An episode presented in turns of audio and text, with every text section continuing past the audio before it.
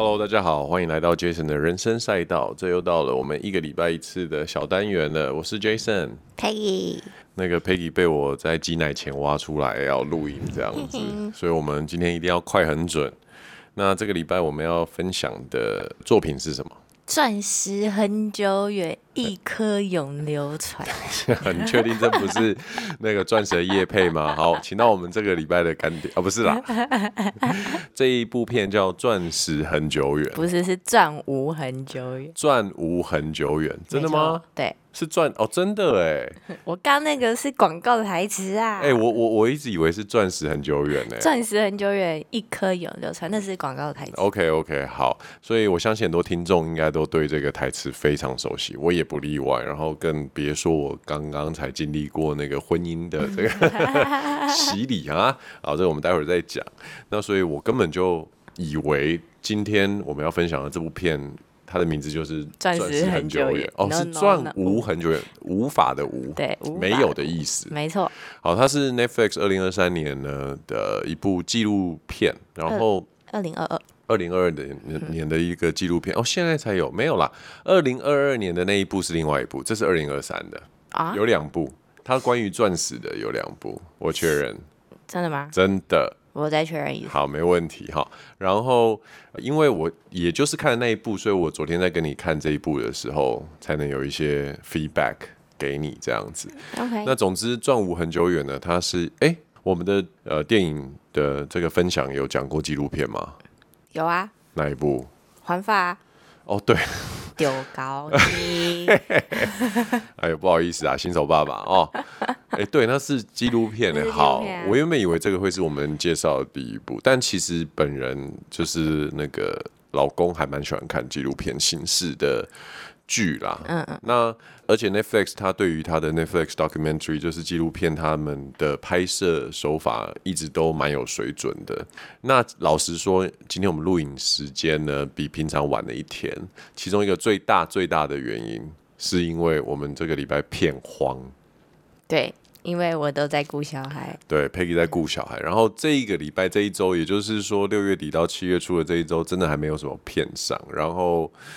原本有一点点冲动，想要去看一位老先生演的《印第安纳琼斯》，也被朋友劝败了。所以，我们这个礼拜算是一年五十二周里面劝退哦，劝退败。我今天讲话怎么怪怪的？所以，所以一年五十二周里面，你要说我跟 Peggy 没有出门看电影的日子，还真的是挺少，挺少的。然后这礼拜是这个那。很多片他在顾小孩的时候我看，或者是我在忙的时候他看，就变得是我们好像 就对不起来。没想到昨天小孩在睡觉前抱着他，我们就找到了这一部《钻无很久远》。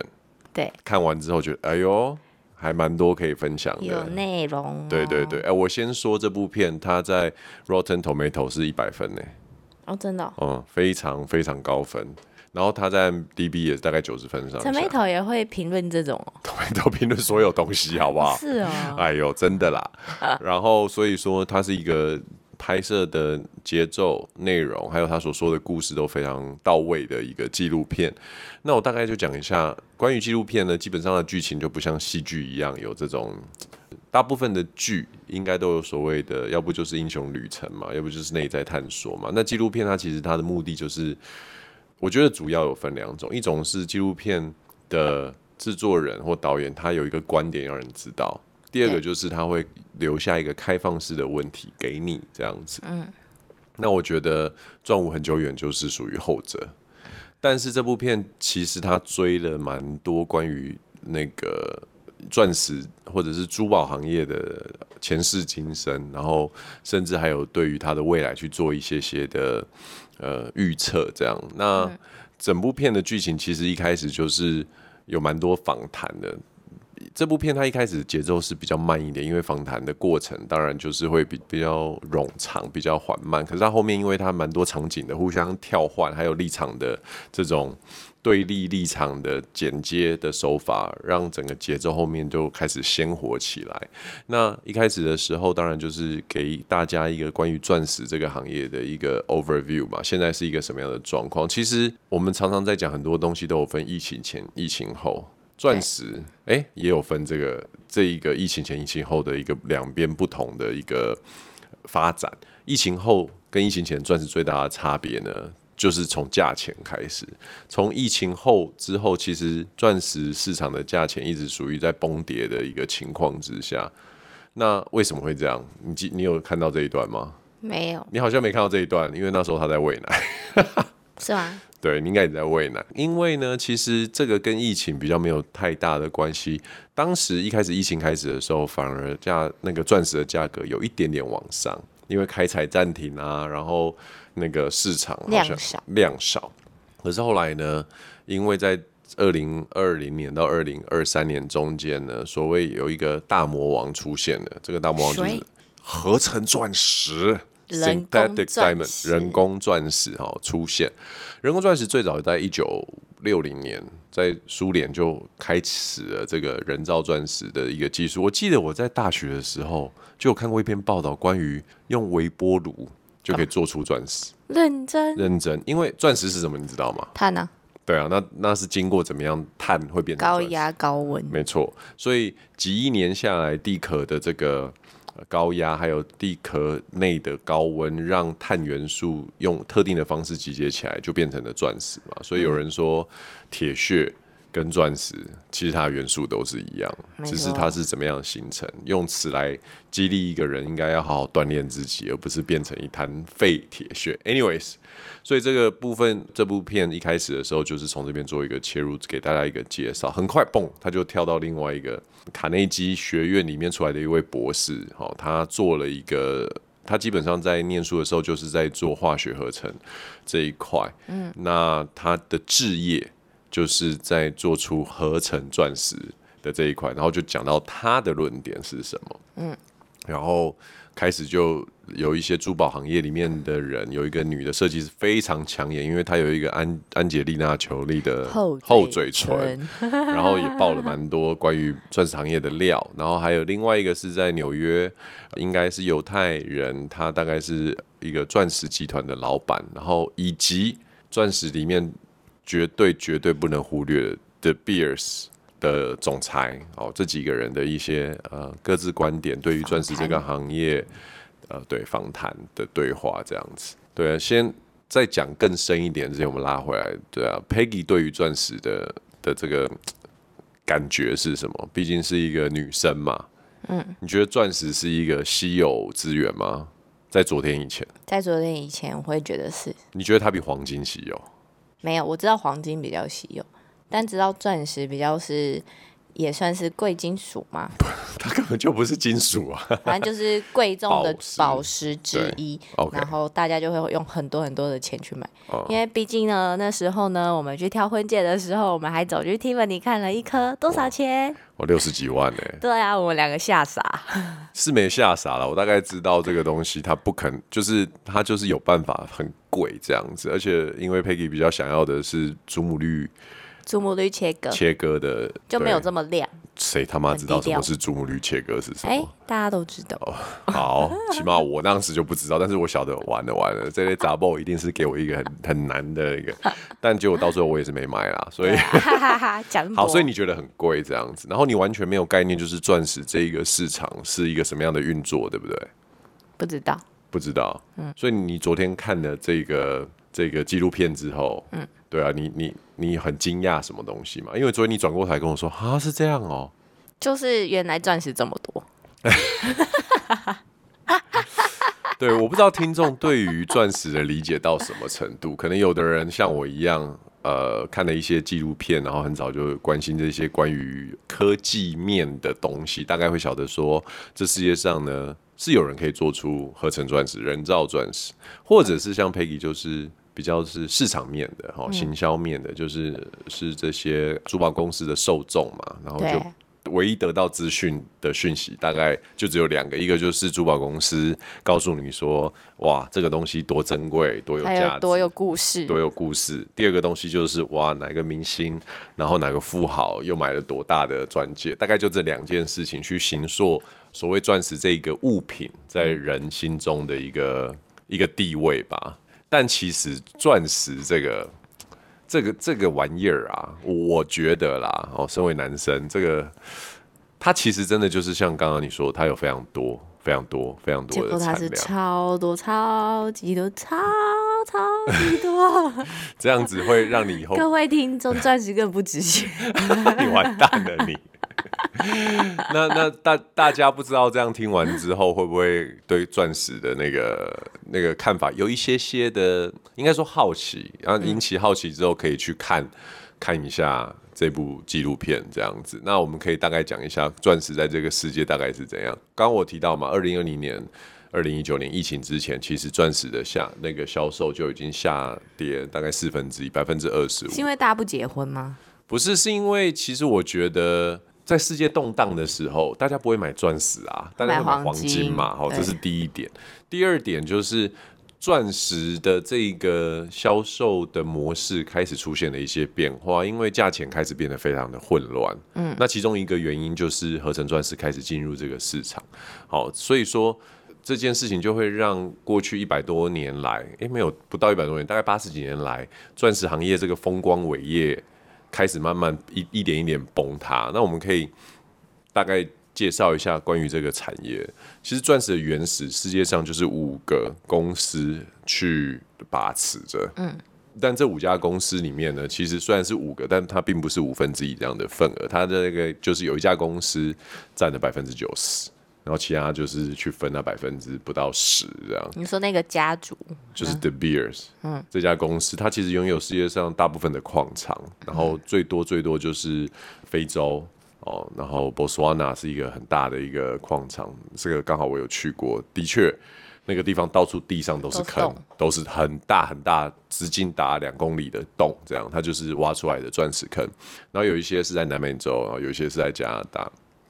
然后钻石原石出来之后呢，就会去加工厂，然后去经过抛光，抛光之后呢，然后再会去到珠宝的加工，就是上戒台啊，然后那些点缀，然后最后才会到门市成为零售商，大概是这样子的一个一个经历。所以说，一个钻石要卖到消费者手上，其实它会经过蛮多阶层的。那也因此，为什么会开始有所谓的人工？合成钻石进入，然后捣乱这个价格的原因，就是因为这个东西它很难，因为它体积非常的小，然后重量也很轻，你又很难去做进出口的数量管制，oh. 所以在加工的这个过程当中呢，就很容易会混入这一些人工钻石，混钻。对，那有的人会问，哎，分不出来吗？其实好像是分不出来，好像对。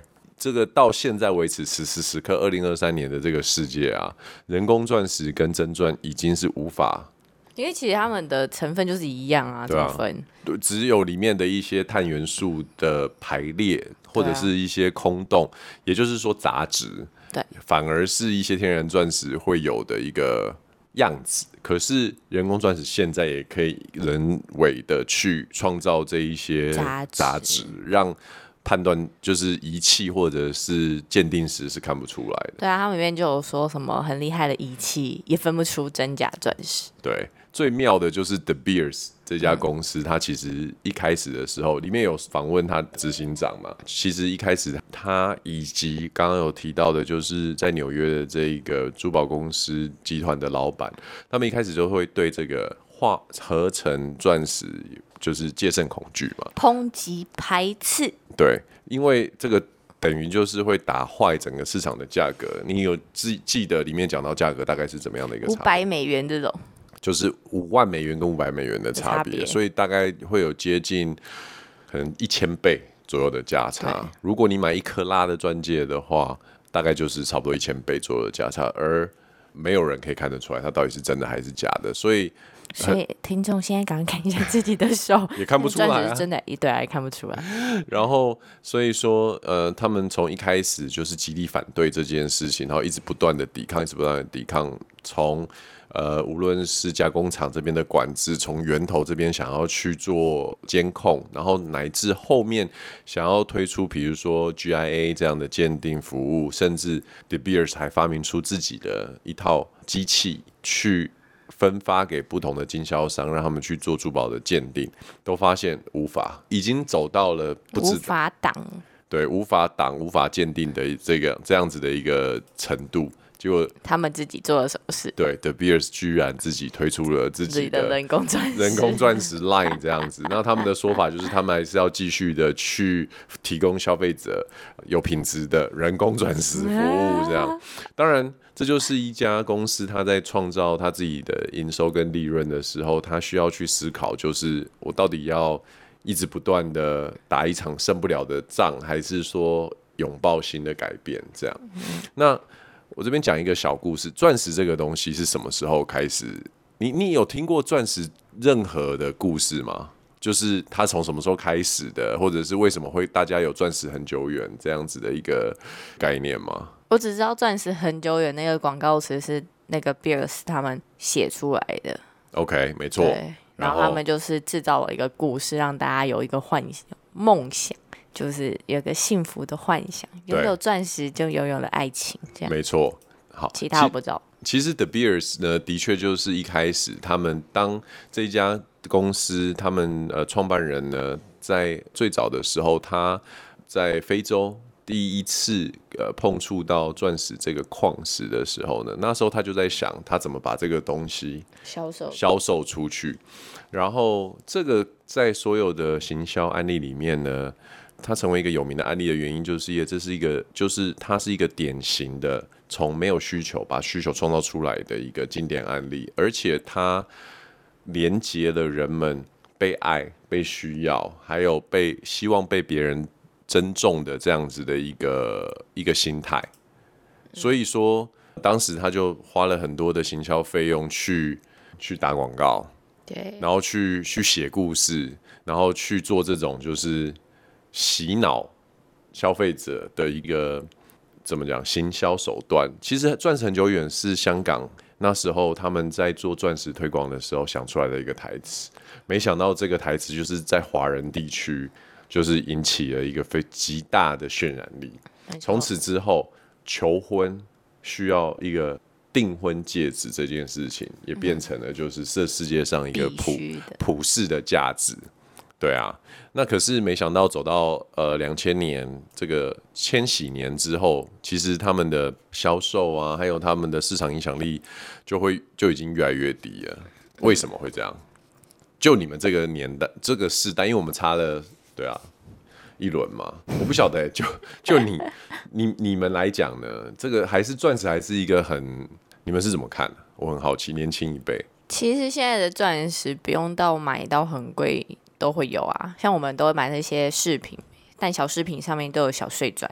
其实对我们来说，就是钻石就是这样，没有一定要那种像以前会觉得钻石就是很高贵的饰品，但是现在就是随处可见。嗯，就随处的品牌，他们都有一些小碎钻的钻石饰品，所以我觉得反而没有特别，就是这么特别，就是不会觉得哎好贵买不起这样。因为现在几千块其实就可以买到。以前我们以前也没有到以前啊，我觉得我这个年代的人对于钻石还是它等于是大家某种预预设立场的一个期待值。嗯、也就是说，无论男生自己在求婚的时候，先不管女生觉得怎么样，可是自己就会觉得，哇，这个没有的话，好像求婚这件事也甭谈了。嗯、尽管结了婚之后。明明有更多的事情要去烦恼，但是哎、欸，我因为我刚好也是新婚嘛，我觉得这个事情感受非常的明显。就我觉得很多人在我这个时代没有办法跨出那一步，或者是比较后面的原因，就是我觉得是被钻石这件事情卡到。就是觉得你可能你们就会觉得啊，一定要有一笔钱买钻石，然后呢，那那个钻石还需要哇，好像一定要一一克拉。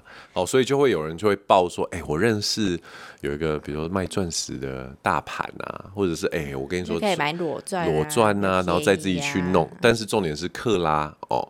然后这时候男生就会觉得说，哎，好吧，那我就是诚意嘛，就克拉。就女生说啊，没有，我想要 Tiffany 的牌子哦，我想要什么是卡地尔的牌。哇，很多人在这一关就卡住了，就又卖牌子的对对对。那总之。反正，在我们这个时代，还是有这样子的一个牵绊在。澄清，我没有，我没有哦。哦，我告诉你这个东西哦，我没有，我没有，我没有。很难讲，不，我说很难讲的意思就是说，拿出来讨论真的不容易。对啊，真的不容易。我觉得只能两边的人有一种默契，然后很多的事情。但其实我觉得要讲清楚，哎。问题是在什么点，怎么方式讲？就是真的要有一种试探性的询问，说你是要牌子还是你是要大颗？对啊，最终就就是要这样。对啊，对，那不然像我的话，我就是一直跟我老婆说，钻石多少钱？你想要的是多少钱？那我就用那个钱买股票给你好了。没错，所以各位我没有钻石哦。的确，对，其实我哎、欸，我跟你说，这个我必须要老实说，我在心中还是默默的，常常会去想到说。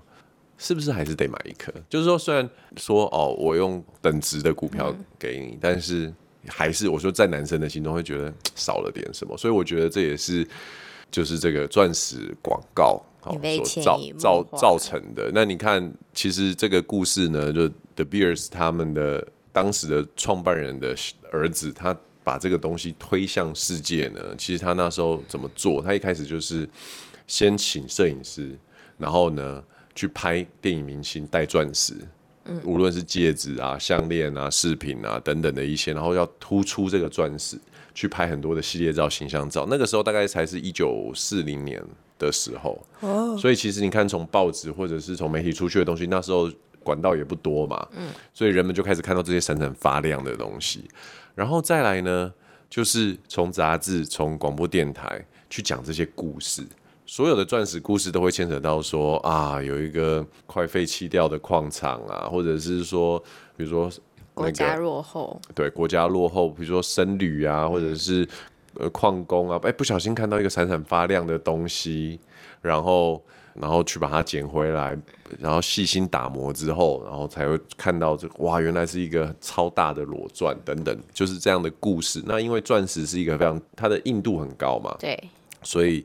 把它跟坚定不移，还有无坚不摧的爱情这件事情去去做一个连接，嗯，对，然后再来就是这个广告的内容还会一直不断的去强调，比如说女明星手上的克拉数啊，然后把这个克拉数的大小跟呃男人爱你的程度去做一个连接，所以其实你会发现到了现在，你看只要有人结婚，嗯，这个手上戒指一定会被拿出来。讨讨论，对对对对对。然后在一九五零年的时候，所有的所有的报纸，所有的明星结婚都一定会讲到钻石。而你知道，一年报纸上讲到明星结婚，然后拍他们的钻石，这样在那个年代一年有多少的量吗？不知道，起码五百折以上。然后他们都是，这是最早最早，就是像我们现在会看到用新闻包装广告。其实你看，钻石产业很早就开始在做这在做这件事情。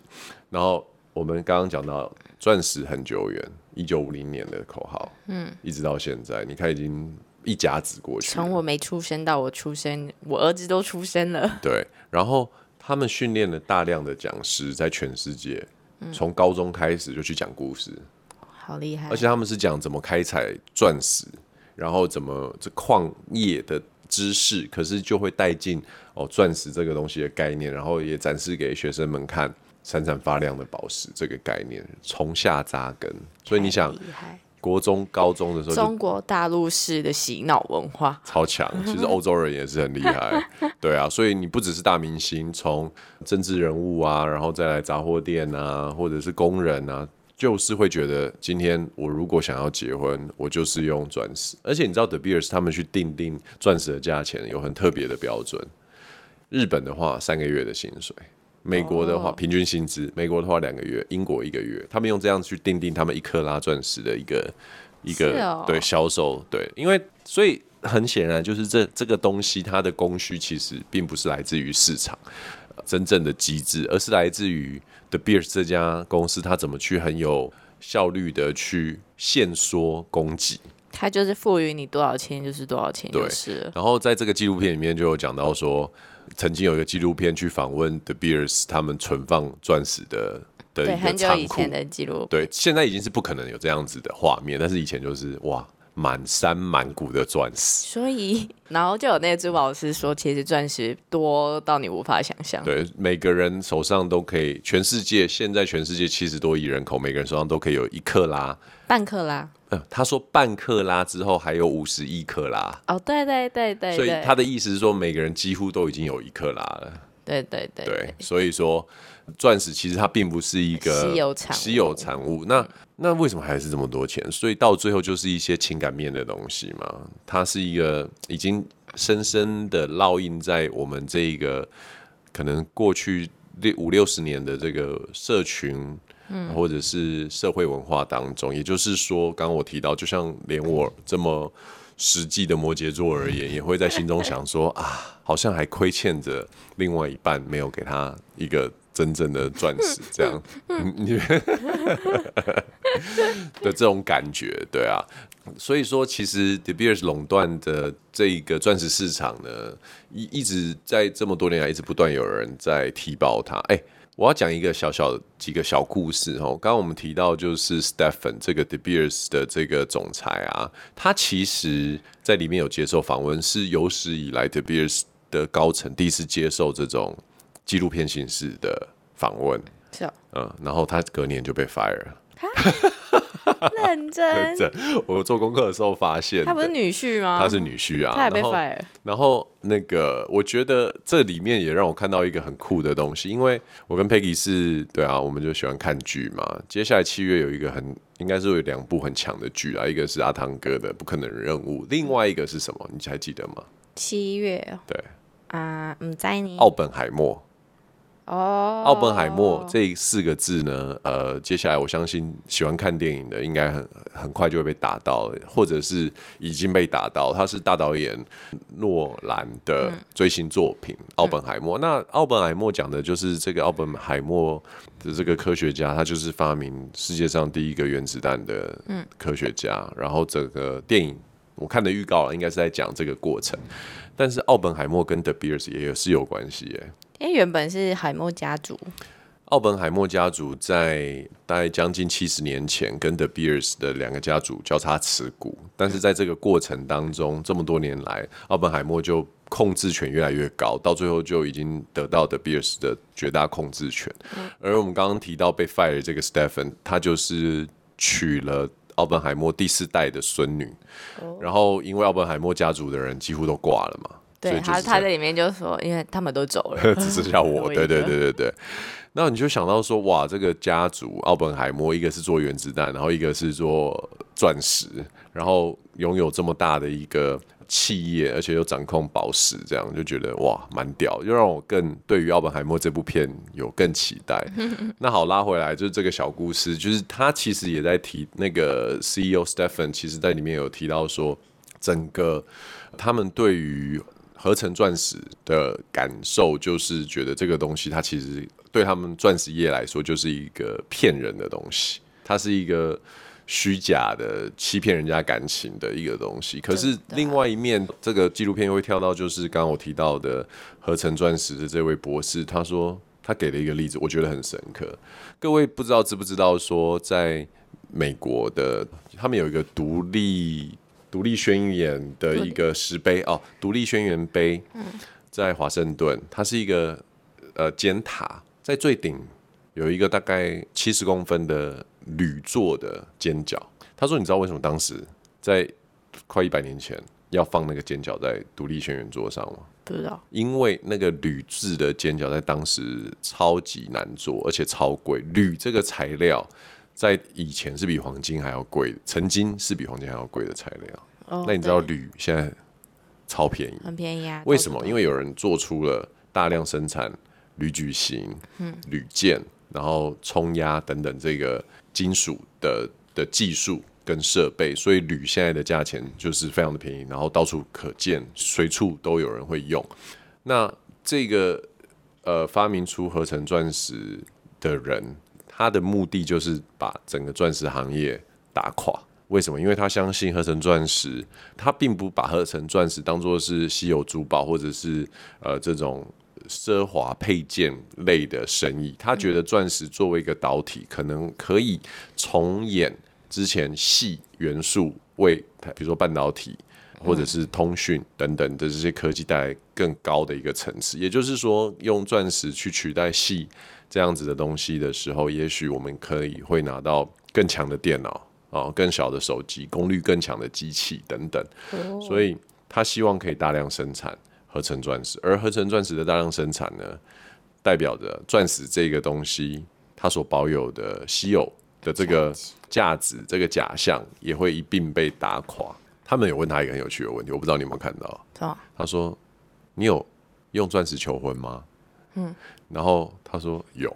他说：“我合成了一个一克拉的钻石给我的未婚妻。”那个记者就问他说：“那他怎么说？”然后我未婚妻说太小颗了，我想说你都可以合成钻石，你干嘛不弄个五克拉呢？对啊，有个十克拉。对啊，然后所以讲到这个，其实他们我觉得比较厉害是他们甚至到了中国以及到了印度去访问呃所谓的这个钻石的抛光业者跟加工业者。你如果你有看这个纪录片的话，你真的会不再觉得钻石是一个什么稀有品，因为制造钻石的工厂。他们一年出口给印度的产量是大概五千万克拉左右，嗯，然后那个碎钻满地，就是跟垃圾一样，扫把阿姨把它扫起来再倒回去，这样。钻石到了印度，印度是现在拥有百分之九十的这个加工钻石都在印度，而在印度所有的这些加工业者都知道，其实已经无法去分辨合成跟对真钻假钻，所以到了最后，其实有一派的说法是，为什么 The Beers 对于这个钻石市场的掌控还是不肯放手？其中一个很大的原因就是因为钻石代表大。它是一个小体积的实体物件，可是它却有庞大的金额，因此用这样的方式有办法可以让资金有效的在全球移动。嗯，简单来说就是某种洗钱啊，对啊，所以我觉得这部纪录片呢，就如同我们刚刚所说的，它在那个烂番茄的评论是一百分，所以它的节奏或者它叙事风格，还有它各个不同的。利益关系去访问他们所产生的说法，我觉得可以给观众一个蛮蛮完整的的一个一个理解啊。那我也非常建议，就是还没求婚的那个 couple 一起看这部片，也许可以让你的荷包省一点钱哦。就就未婚妻说：“那黄金好了，那黄金好了，很多钱。”哎，我我倒是会觉得，如果买黄金，会个人觉得比。买珠宝来的更好，因为珠宝根本没有 resell 的价格啊，就是其实你要转卖根本没有价，根本是无价，就对，呃，对。低价啦，不叫无价，就是它就是没有人会再买。你去当铺当的话，可能真的价钱很低。对啊，所以总之，我觉得这个还是要看个人的能力啦。你把它当做是饰品，一个漂亮的东西，的确它闪闪发光的样子，的确是很很漂亮，很璀璨，引人注意。嗯、那但是用什么样的代价？你看哦，有的时候我觉得很有趣的是，矿工以前有讲血钻石嘛。对，就是讲用非常高压的，然后血汗的方式，让那个矿工去开采，但是却不给他们好的环境跟薪水。对，所以这就称为血钻石吧。以前我们看里奥纳多的片，就所有人都对于血钻石这件事情，就是提升了这个意识，嗯、迫使了 De Beers 这家公司出来，还发布了一系列的宣言跟证据，说好他们以后会把这种所谓 conflict diamond，呃，有冲突的钻石。把它排除在他们的产品之外。嗯，那你看，学钻石是这些人很辛苦的去把这些开采出来。其实那个写老公 就是很辛苦的把自己的私房钱，不是他自己赚出来的钱拿出来去买这些被一路哄抬到几乎无法负担的程度的钻石。所以我觉得到最后还是要评估一下。钻石的确很久远，我们也希望爱情能很久远。可是很多时候。一开始如果那个压力搞得太大的话，我觉得关系要走得久也是不容易啊。也是也是。对啊，好，所以这个礼拜呢，我们就推荐这部片叫《转无很久远》，Netflix 上面的一个纪录片。那请期待我们下个礼拜的分享，因为我真的很期待这个礼拜我要看。Mission Impossible。哒哒哒哒，哎，那个音乐怎么样？天哪，算了，那个后置帮他配上去好了。好了，那我们就下礼拜见喽。这个礼拜的分享就到这边，我是 Jason，Thank you，拜拜，拜拜，快去喂奶吧。